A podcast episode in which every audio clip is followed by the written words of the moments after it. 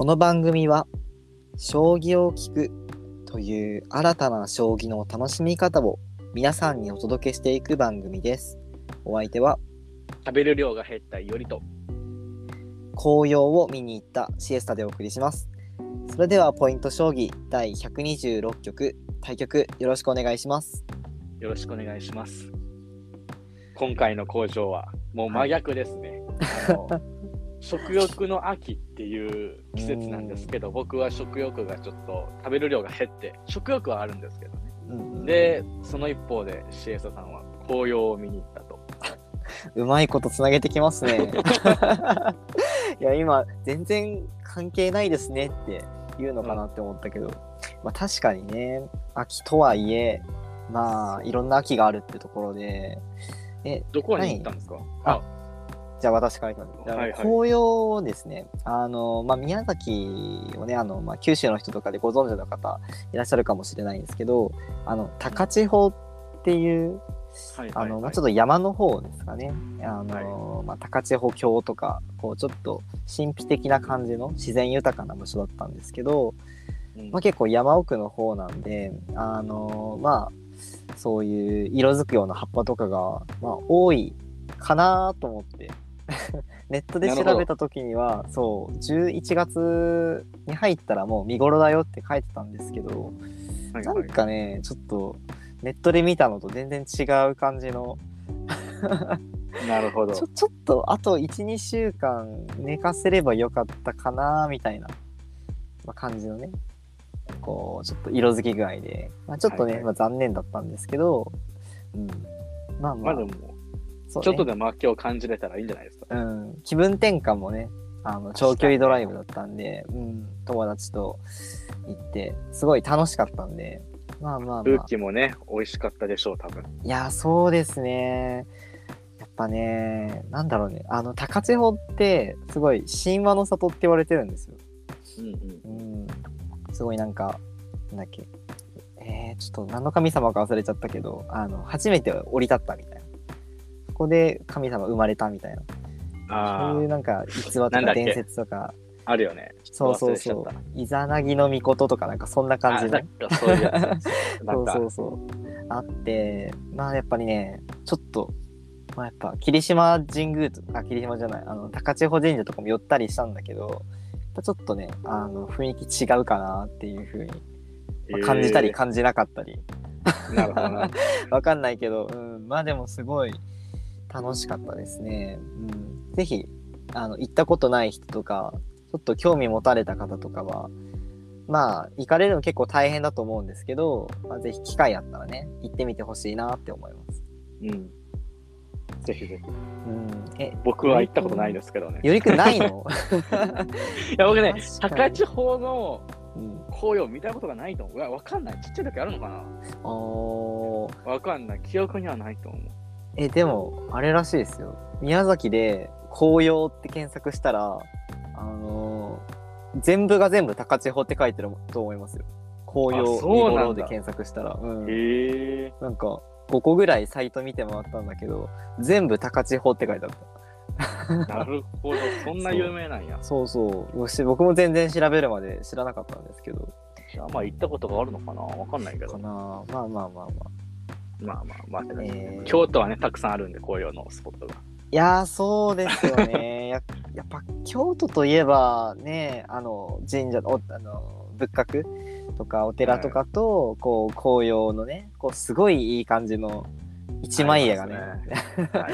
見えますけど、カメラの初心者でもね、カメラ初心者でも行ったらね、まあ、それなりのちゃんとした写真が撮れるっていう。だからそれぐらいすごいってことだね、うん京都はね。うわー、いいなー、いいですね。まあ、行かないですけどね、僕は。行かないんかい。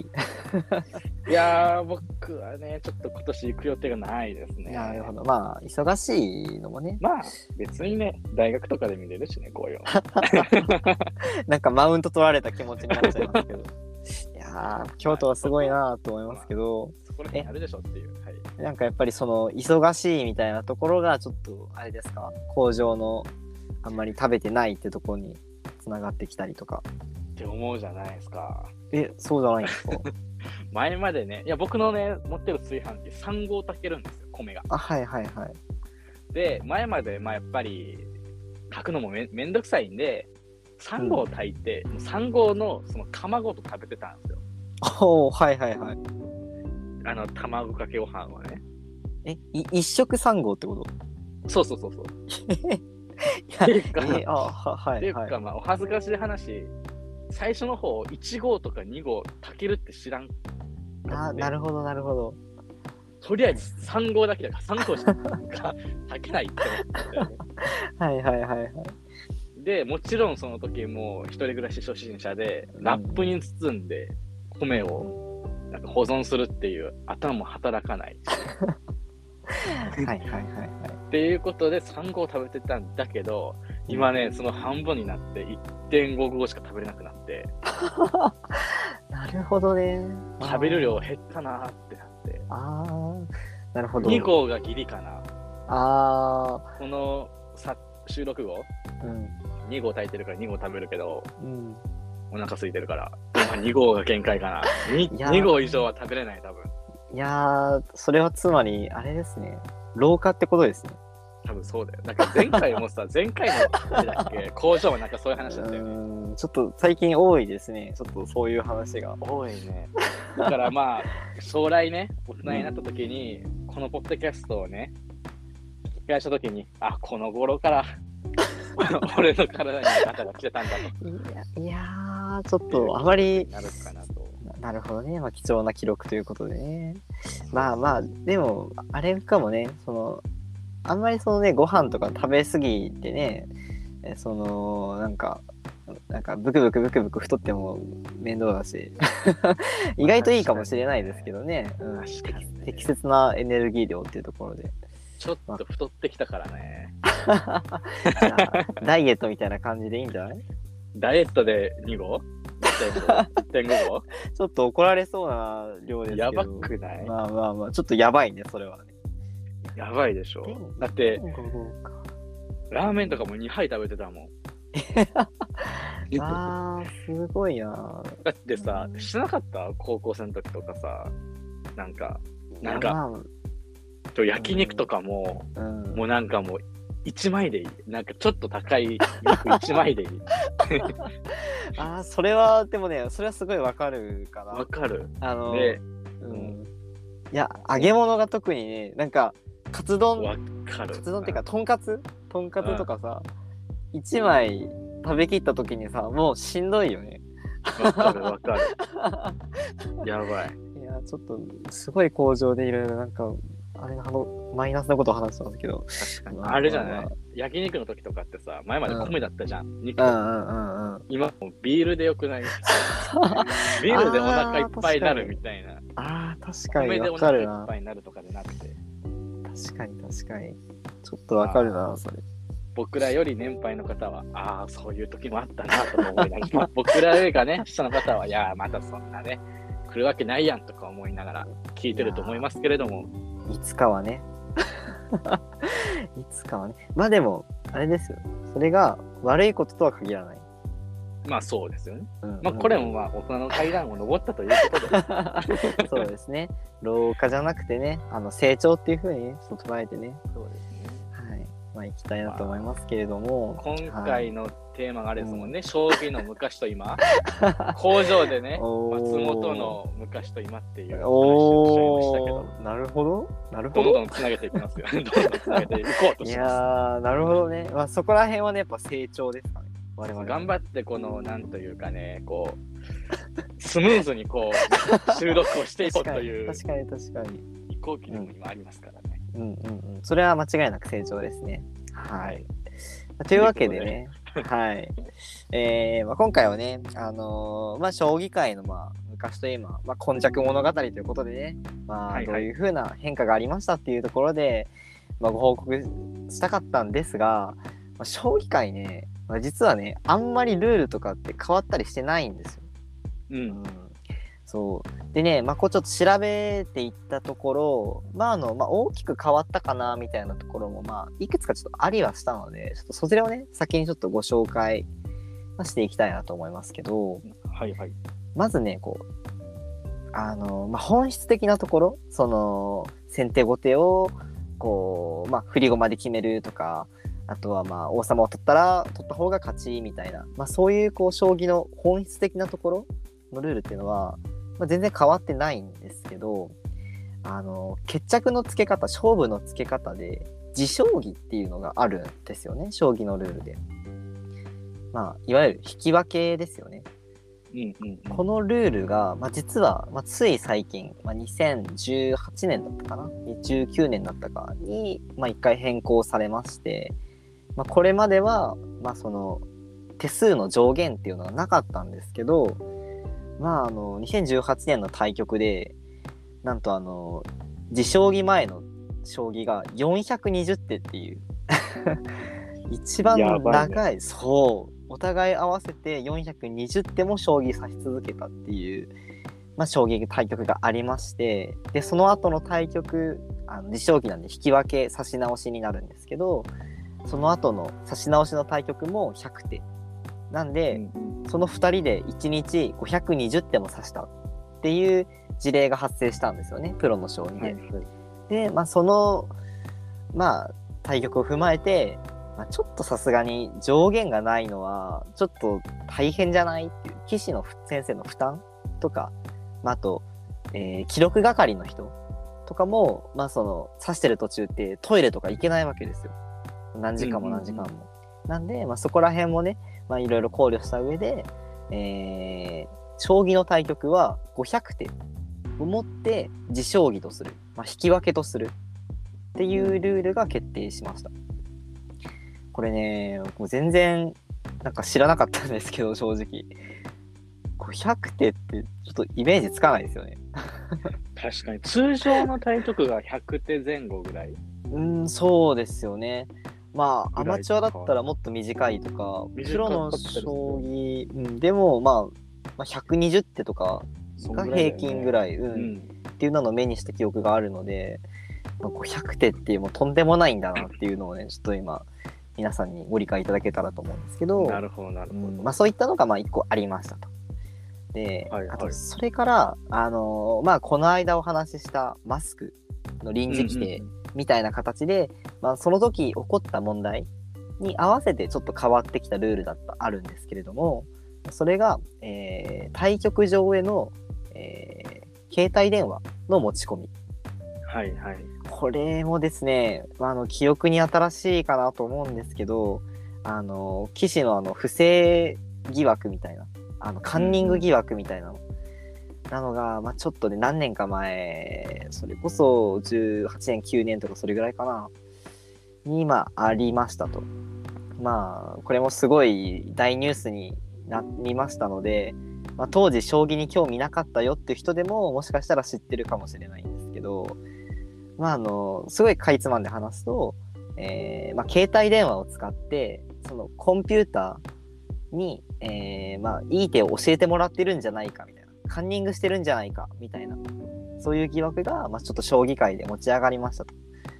で、えーまあ、結局それはあの、まあ、無罪というか、えーになったんですけれども、まあ、そういった一連の対応とかを踏まえて、まあ、対局上に、えーそういうスマートフォンだったり携帯電話だったりっていうのを持ち込むことをま禁止して、えま、今はロッカーに預けるっていうような規定に変わったみたいですね。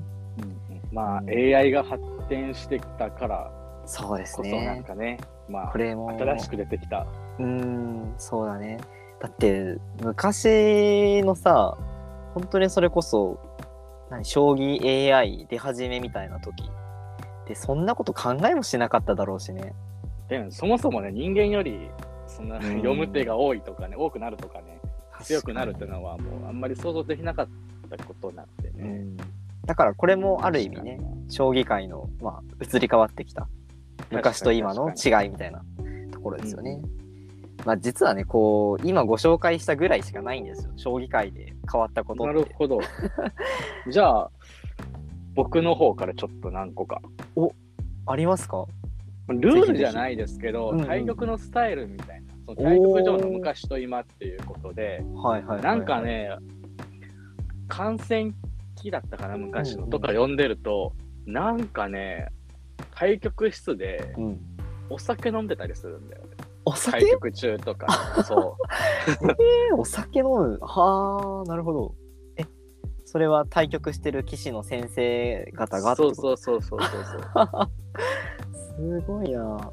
とか、あとはね、なんか写真とかでも見たことがあると思うけど、うんまあ、僕らの代とか多分写真でしか見たことないと思うんだけど、タバコ吸ってたりするんだよね。あー、ありますね。見たことあります。一番な結構見たことあるかなって思うのが、うんマスはいはい、増田先幸三先生、生。はい。先生が、まあ、タバコをね、手に持って写ってる写真って結構あると思うんですけど、タバコを吸ったりもするんですよね。うんうっん。ていうのはかなり変わまあ、かなり昔だけど、うんうん変わったかなとは思いますけどね。確かに。あの、増田先生のタバコの写真って言ったら、あのめちゃくちゃかっこいいやつですよね。あれ、やばいよね。もう、ダンディーの、もう、ダンディーを形にしたみたいな感じだよね、もうね。そうそうそう。あれやばいね。そう、なんかひ、ひげ面と、あの、ちょっと、なんだろう、長髪っていうのかな、その髪の感じとかも、うん。そう雰囲気がすごい、あの、タバコも含めて、めちゃくちゃ、確かに確かに。なんかね、本当にかっこいい、いザ、なんだろう、男みたいな。勝負師って感じするよね。そう、勝負師、そうそうそうそう、マジでかっこいい。すごいよねうん。っていうのだったりとか、あとはね、あの、持ち時間制、さっき、はいあのはい長くなるっていう話があったじゃん。だからまあ500手までって話があったと思うんだけど、持ち時間も、その、棋戦、将棋のね、新聞社がやってる棋戦が、うん。あの、始まって、で、あの、原稿が間に合わないっていうことで、持ち時間がは、あの、チェスクロックが導入されたっていう経緯があるみたいで、えー前まではね、もうなんか、あの、対局中に長すぎるから相手が考えてるのがね、はいはい。散歩に行って行ったっていうのもあったりするんだよね。ああ、えーそれその持ち時間を測ってなかったから相手をそのいついつまで待つか分かんないからちょっと散歩行ってくるかってことそうそうそうそうそう。そもそも持ち時間がないからもう自由なんだよね。あそっかそっかなるほどねだからそれこそ、まあ、さっきの不正とかであったけれども、家に帰ったりとかもしてたらしいんだよね。すごいなそれ、結構うそういうのがあったみたい。うわーなんかあれですねすごい自由な感じだったんですね昔はねそうそうそうそうそうそう。えーいやまあ今ではね、全然考えられないようなね。そうだよね。だってい今の時代にさそのまあちょっと散歩してお家帰るかなんてやってたらさそれこそ不正してるだろうって、ね、そうそうそう言われかねないし、まあ、あとねアドバイスもらったりとかもね当然できるだろうし。うん、あとねちょっと、うん。まあ、今では考えられないけど、まあ、これ実際に誰だったかな、まあ、それは放送先生かなんかの本で読んだんだけど、あの相手がその昇級のね、もう昇級がかかってると、そのその対局で。ってなると、わざと負けてあげたっていうのもあったりするらしくて、おーなるほどね。結構なんかゆるゆるなそうだね。感じが。だからね、あの昔の寄付を読んでると、こう見るじゃん、こう、と、なんかちょっとね、手抜いてるなっていう時は あるんだよね。ちょっと露骨な時があったりするんだ。あるあるあるある。えでもそれもそれで昔の寄付見ると面白かったりもする。ー、あーなるほどね。まあ今はね、もうガチの真剣勝負でやってると思うけれども、そういうのもあったりするし、あとはね、あのーと、寄付取る人、寄付係の、今、奨励会員の方がやられてると思うんだけど、昔もね、奨励会員の方がやってた、若手がやってたみたいなんだけれども、それにやっぱりチップを上げてたりもしたらしい。ああ、なるほどね。そうはいはいとか、その人も感想戦に後から加わったりとかおー、はいはい。もしてたみたい。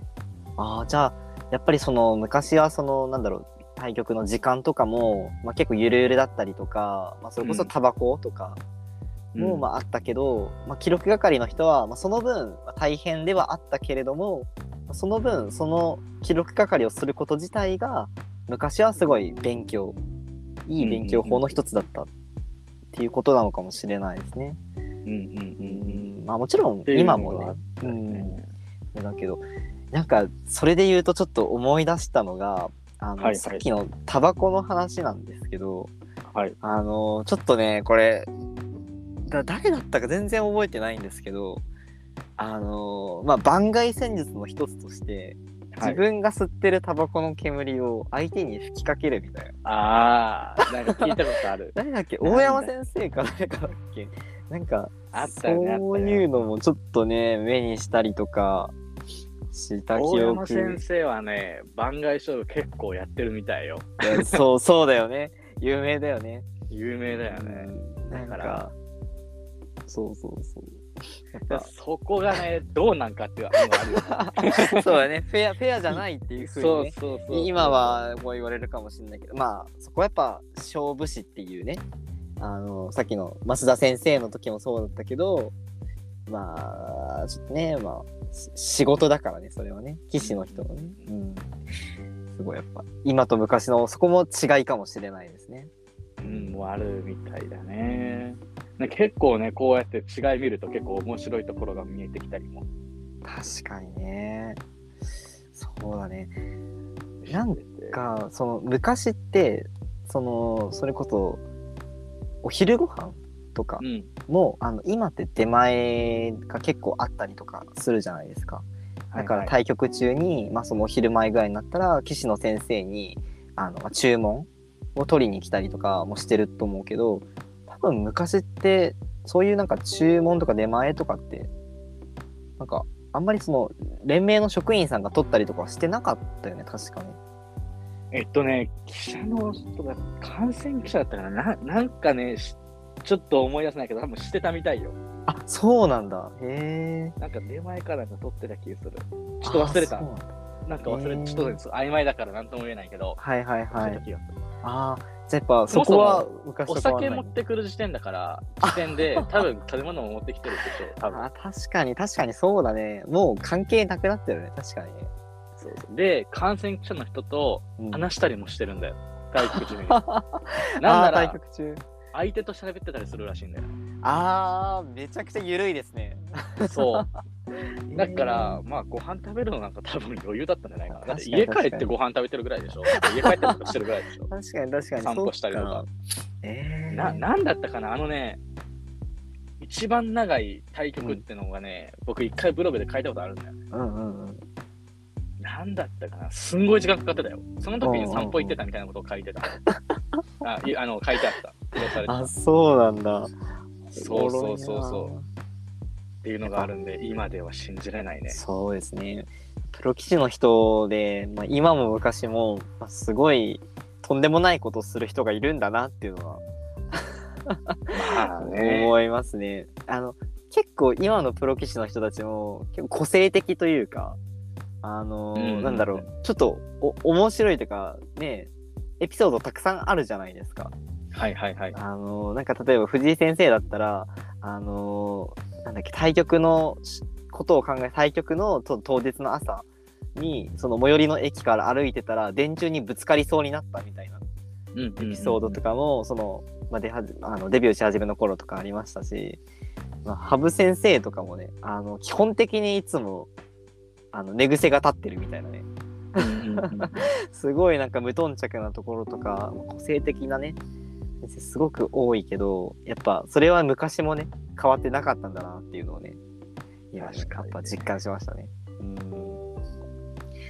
いやーその時代に一回将棋見て見て見たかったけどね。確かに、ね、昔のね、将棋の対局みたいなのを確かに確かに見てみたかったなとは思うけれども。最後にね、あのーちょっと一つ、まあ、はい調べた中で一個あったんだけど、あのー昔と今でその将棋の本質みたいなところも、まあ、若干変わってるっていうのもあるらしい。へえどうでどう違う？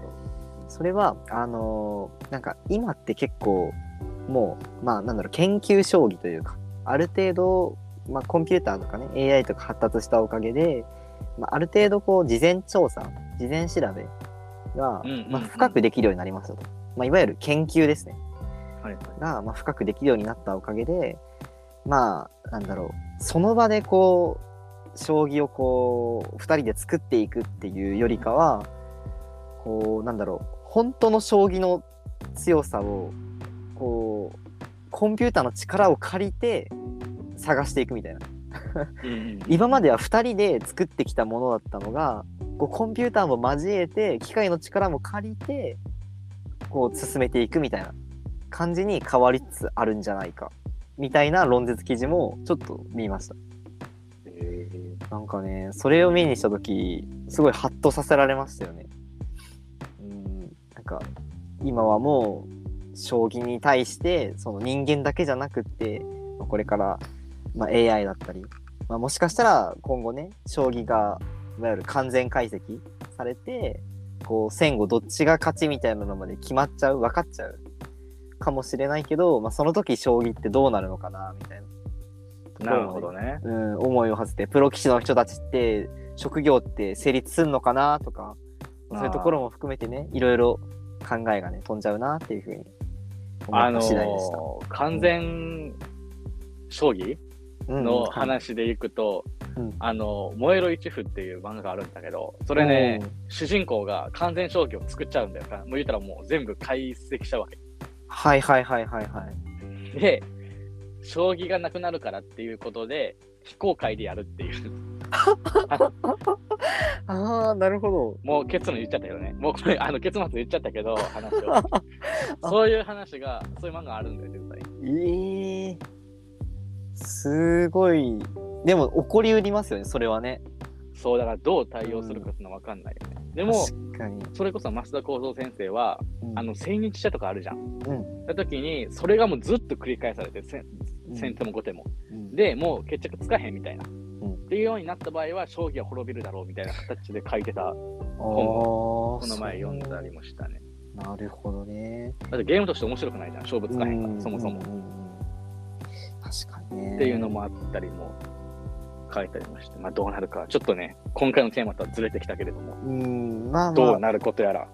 そうですね。もしかしたら100年後のプロ将棋界は、今とは全然違った形になってるかもしれないですね。確かに確かに。うんなんで、僕らの次の代の方がポッドキャストするときに、このテーマを取り上げるときに、ぜひこの参考資料として、この僕らのトークを。確かにね。ちょっとあの、最初の冒頭10分ぐらいちょっと飛ばして聞聞いてるかもしれないけど。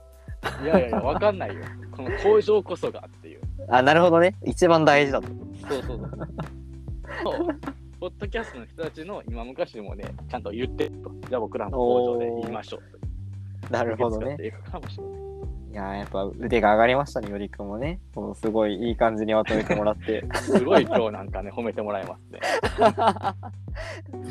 まあね、時には褒めておきましょうというところで、はいはい。はい。えーまあ、将棋界のね、まあ、昔と今っていうところで、まあ、いろいろお話を今回していきましたと。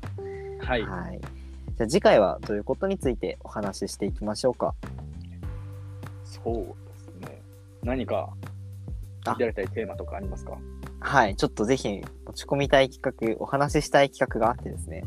はい。あの、えーちょっと前に、あの、里見先生、女流五はい冠の、えーと、棋士編入試験を、えーがありますよっていうふうに、まあ、ちょっとご紹介させていただいたんですけれども、まあ、結果としては、えーまあ里見先生は今回は不合格っていう形に、まあなってしまいましたが、えーはい。なんとですねあの別の方がまたその棋士編入試験をはい。受けるということで、えーまあ、ちょっとね、えーまあ、今回はあの完全にあのアマチュアあの今まで奨励会とかに入ったことがないっていう完全なアマチュアの方が、まあ、今回受験されるっていうところで、えーまあ、これもまたすごい偉業になりますのであのそちらをねちょっと、えーご紹介できればなっていうふうに思っております。えー。なるほど、なるほど。またねあの直近で受けたその里見先生との、まあ、違いだったりとかあとまあ今後の展望まあ、うん。ぜひ受かってほしいなっていうのは変わりはないんですけど、まあ、そこら辺も含めてねいろいろお話をできればなと思ってます。編入試験ちょっと熱いですね。いやーもうねなんだろう。よくその野球とかサッカーとかさ国際大会とかでこう、うわーって盛り上がったりするじゃないですか。世界バレーとかいろいろあったりするじゃないですか、なんかね自分的にはそれぐらいの盛り上がりですなるほど、なるほど。そうだからぜひ皆さんにもちょっと知ってほしい見てほしいっていう気持ちがあるんで次回はシエソさんがかなり興奮気味でいやーちょっとあの話してくれるということで。30分じゃ足りないから3時間ぐらいもらうかもしれないですけどなるほど、なるほど。いや、もう途中らへん僕寝てますね。